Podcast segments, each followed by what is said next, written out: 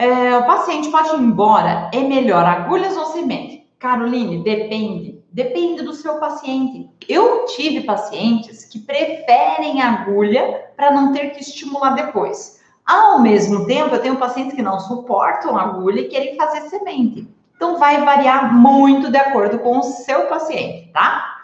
Mas é, é importante você saber aquilo que está sendo efetivo. Por exemplo, se não for efetivo, se não der resultado, eu corto e vou para a agulha se a semente não estiver dando resultado para aquele paciente.